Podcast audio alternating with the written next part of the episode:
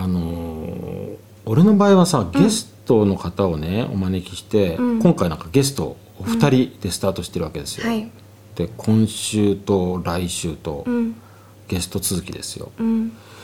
ゲストの人にやっぱり興味が湧くわけよ。そのゲストの人のなんか仕事とか、うん。あとその人がどういうふうに生きてきたかみたいなの、でそれとユーミンの関係は何なのかっていうと、うん。実は関係なく聞いちゃうの僕は。うん関係なく聞いてくると答えにユーミンが絡んできて出てくると、はいはいはい。そのありさまをじっとこう見つめたいわけよ、うん。だからもちろんユーミンを最初にね好きになったきっかけはとかっていうのは当然興味から聞くんだけど、ほとんど僕の質問は、えー、とゲストの方ってどういうふうに 人生生きてきてなんでその仕事されてるんですかっていう話を聞くのに、うん。過去のゲストもみんなそうなのね。そうそうユーミンが出てきちゃうと。それが面白くて聞いてんだけど今回もまたそうだったわね西川さんの場合はもうびっくりよ。うん。あなんかちゃんとつながっちゃったみたいなことになって、うん。であのゲストをの方をお呼びして聞くっていうのはね僕にとってはそのゲストの方が今まで生きてきたなんかその長い人生があるわけじゃないですか、何十年かの、うん。その一部を見せてもらうことで僕勝手に僕の中で広がりが出るんですよ。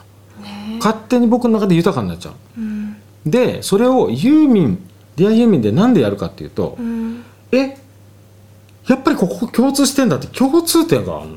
そうですよね。これが不思議なんだよね。不思議ですね。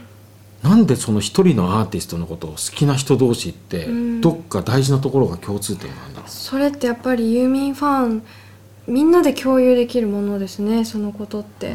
これ不思議うなの、ん。でねまあ今週はうん。どちらかというと僕はその西川さんを中心にたくさんお聞きしたんだけど、はい。実はね最初の方でご紹介した通り、すっごい珍しいパターンで、うん。カラオケ大会から始まってると、うん。カラオケ大会から始まってゲスト。これ分かんないでしょ、うん。普通だったら、うん。カラオケ大会ゲスト。うん。で今度はそのゲストの方は、えー、と物を作る、うん。あの仕事をしている人ですよ。どうつながるのかと。うんでその人にインタビューをしているうちになんと気づいたのはカラオケユーミンとうん。いうのもまた見えてきた。このカラオケで物を作る仕事をされている人うん。でユーミン。うん。これをつなぐ線は一体どこにあるのかと。うん。問題ですみたいな、ね。それをちょっと楽しみに。今言っちゃうとあれだから。もうちょっとん。番組で聞いていただければなと思いますけどね。そうですね。うん